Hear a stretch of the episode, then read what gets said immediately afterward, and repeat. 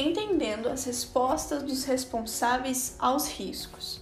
Após termos planejado as atividades necessárias para realizar a avaliação dos controles aplicados pelos responsáveis e após a avaliação dos riscos, é hora da equipe entender as respostas planejadas pelos gestores aos riscos percebidos antes de medir a eficiência dos controles instituídos. Alguns auditores podem adotar uma postura de achar que os responsáveis têm que reduzir os seus riscos ao máximo possível, esquecendo-se de que quem é responsável pela gestão de riscos do objeto é o próprio gestor.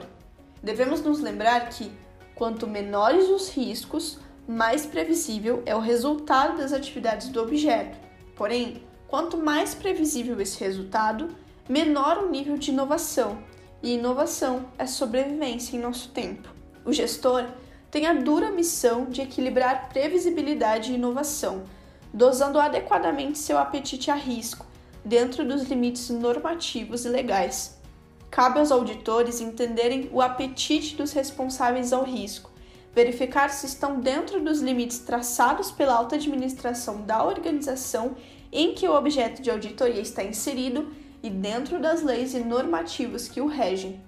Com essa referência muito bem entendida, os auditores podem adotá-la para avaliar o efeito dos controles instituídos na diminuição da probabilidade de ocorrências indesejadas e na mitigação das consequências, caso aconteçam. Até aqui, nós analisamos os riscos sob o ponto de vista dos auditores, ou seja, com o ponto de vista de comparar a situação encontrada do objeto com o critério, ainda sem considerar o apetite a riscos dos responsáveis. Mas, antes de estudarmos os controles que são adotados e os que não são adotados pelos responsáveis, precisamos entender esse apetite assumido por ele e pela organização em relação ao objeto. A própria gradação de risco extremo, risco alto, risco médio e risco baixo adotada neste curso é em relação ao apetite a risco dos responsáveis. Você deve estar se perguntando mas será que todas as organizações que a gente audita têm um processo de gestão de riscos formal para que possamos avaliar as respostas dos responsáveis? A resposta é: infelizmente não.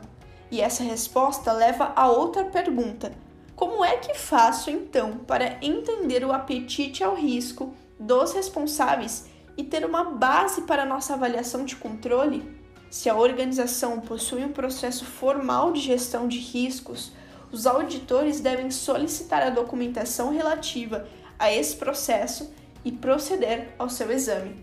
Em uma situação ideal, a documentação contará com o dono de cada risco relativo ao objeto e também com a estratégia de respostas, cabendo à equipe verificar sua adequação aos normativos aplicáveis para entender o apetite ao risco. Caso a organização não possua um processo formal de gestão de riscos ou o processo não tenha contemplado as ações relativas ao objeto auditado, os auditores devem extrair as respostas aos riscos que são de fato adotadas pelos responsáveis. Já vimos que as respostas existentes que os gestores podem dar aos riscos são evitar, descontinuar as atividades que geram risco, reduzir adotar medidas para reduzir a probabilidade ou impacto dos riscos, compartilhar, dividir uma porção do risco com terceiros e aceitar, não tomar nenhuma medida. Mas como é que é isso na prática e como posso utilizar essa informação em uma auditoria? Vamos aos exemplos. Em nosso exemplo de terceirização de mão de obra em hospitais, imagine que, em conversa com os responsáveis, quando perguntado sobre a existência de estudos para balizar as contratações, você obtém a informação de que eles acham que não é necessário tal estudo. Imagine que apontem que os diretores dos hospitais do estado têm larga experiência na solicitação desse tipo de serviço e que a Secretaria de Saúde, responsável pelas contratações, não adota qualquer controle para avaliar se a quantidade de mão de obra está sub ou superdimensionada. Neste caso, o gestor optou por aceitar o risco. A primeira atitude da equipe deve ser entender se esse apetite está compatível com os critérios adotados e ou diretrizes formalizadas pela gestão por instrumentos similares a instruções normativas da organização que gerencia o objeto.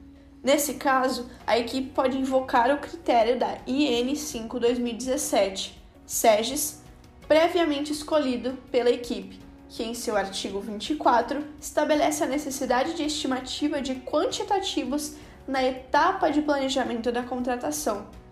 A equipe, pelo exame deste normativo, provavelmente chegará à conclusão de que a organização não pode abrir mão dos estudos de quantificação para a contratação desse tipo de serviço com base no critério adotado, mesmo que o gestor tenha optado por isso. Isso significa que o fato irá compor os riscos residuais no trabalho de auditoria e que devemos buscar ainda controles que estejam sendo aplicados, mas não sejam percebidos pelo gestor.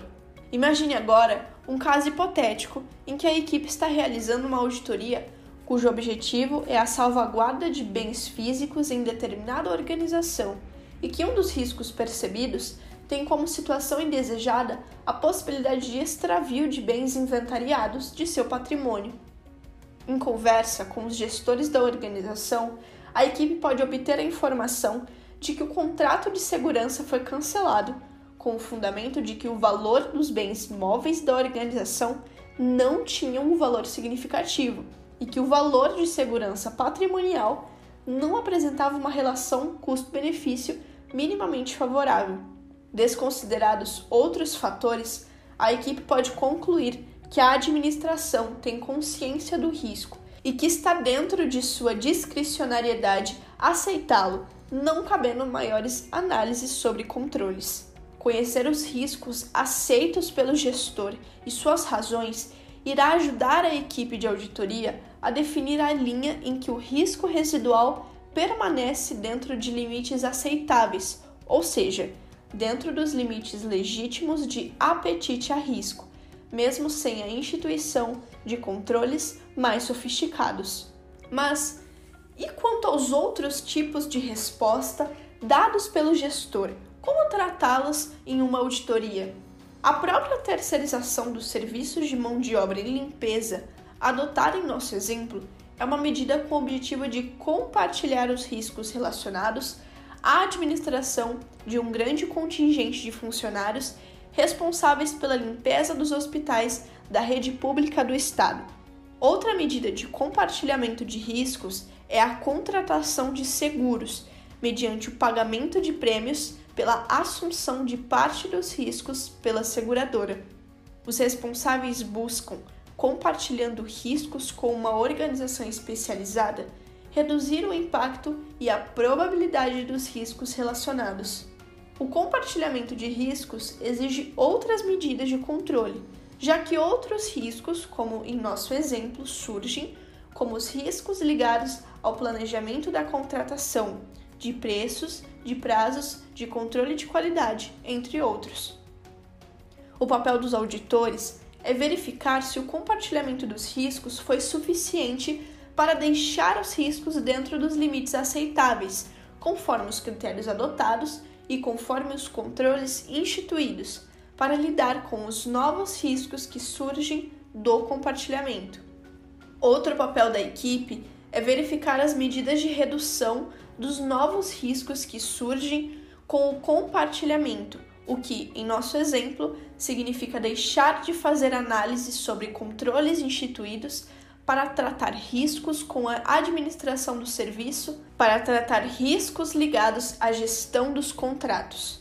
Reduzir o risco é a resposta mais comum que vamos encontrar em uma auditoria implica a instituição de controles para redução da probabilidade de ocorrência de eventos indesejados e na mitigação de seus efeitos, caso ocorram.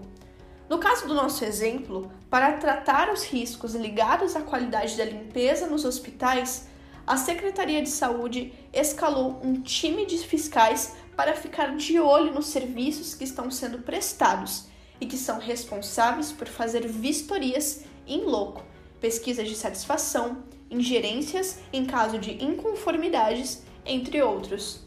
Cabe à equipe testar os controles instituídos para verificar se realmente são eficientes, assunto que veremos no próximo texto. Já a decisão por evitar o risco também é rotineiramente vista em processos de auditoria.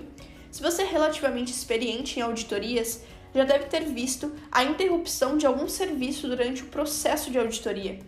Isso ocorre quando os responsáveis, ao refletirem sobre os riscos associados a determinada atividade, não conseguem identificar nenhuma opção para reduzir o impacto e a probabilidade de eventos indesejáveis a um nível aceitável por eles ou dentro dos normativos aplicáveis. Imagine que a Secretaria de Saúde tivesse instituído um bônus de performance para as empresas que tivessem um alto padrão de prestação de serviços e, apesar de ainda não ter pago o valor a nenhuma empresa, durante a reflexão sobre os riscos associados, tenha decidido que o risco de conformidade era inaceitável e revogasse a medida antes mesmo de sua implementação. Este é um exemplo que pode inclusive ser albergado pela Portaria CGSEX 12-2020 do TCU e pela Resolução 315-2020, que nos autoriza a propor deixar de determinar, deixar de dar ciência ou deixar de recomendar algo sobre a decisão. No caso do nosso exemplo, pode ser que caiba à equipe ainda manter o assunto no trabalho para examinar os riscos e problemas que possam ter sido provocados durante a vigência da medida. Outra abordagem que pode ser utilizada em adição à última para a análise das respostas dos riscos é a avaliação de custos versus benefícios das respostas adotadas pelos gestores. Em razão das limitações de recursos, as organizações devem considerar os custos e os benefícios relativos às opções de respostas alternativas ao risco, e os auditores não podem ignorar essas limitações, propondo deliberações para a instituição de controles que apresentem um balanço desfavorável. A relação custo-benefício da instituição dos controles é um dos fundamentos da Resolução 315-2020 do TCU para fundamentarmos nossas propostas. A medição de custo-benefício para a implementação de respostas a riscos são realizadas com diversos níveis de precisão. De modo geral, é mais fácil tratar do aspecto custo da equação, que, em muitos casos, pode ser quantificado com bastante precisão. Habitualmente, consideram-se todos os custos diretos associados ao estabelecimento de uma resposta e os custos indiretos, caso sejam mensuráveis na prática. Algumas organizações também incluem os custos de oportunidade associados à utilização dos recursos. Contudo, em alguns casos, é difícil quantificar os custos de resposta a riscos.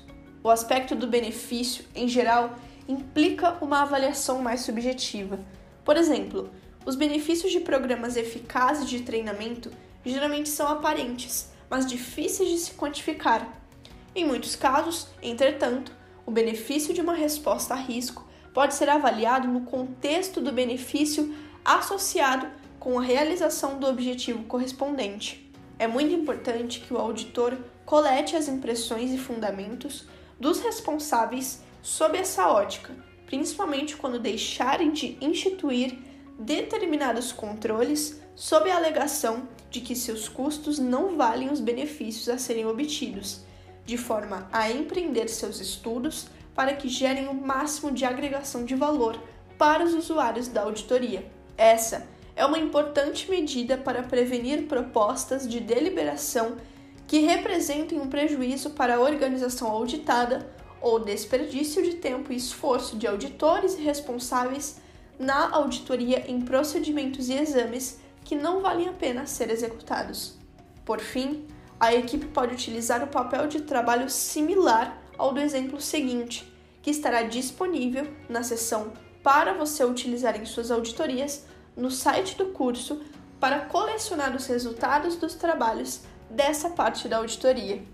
Os auditores devem reconhecer que sempre existirá algum nível de risco residual não somente porque os recursos são limitados, mas também em decorrência da incerteza e das limitações inerentes a todas as atividades governamentais e empresariais. O importante é que a equipe avalie os controles de forma compatível com o apetite a risco estabelecido pela alta gestão e pelos normativos aplicáveis, assunto que veremos nos próximos textos. O principal recado que fica aqui é que a responsabilidade pela gestão de riscos é dos gestores e não dos auditores, e quem define o apetite ao risco é o responsável pela atividade, cabendo ao auditor apenas analisar se a resposta adotada está adequada dentro da discricionariedade do gestor.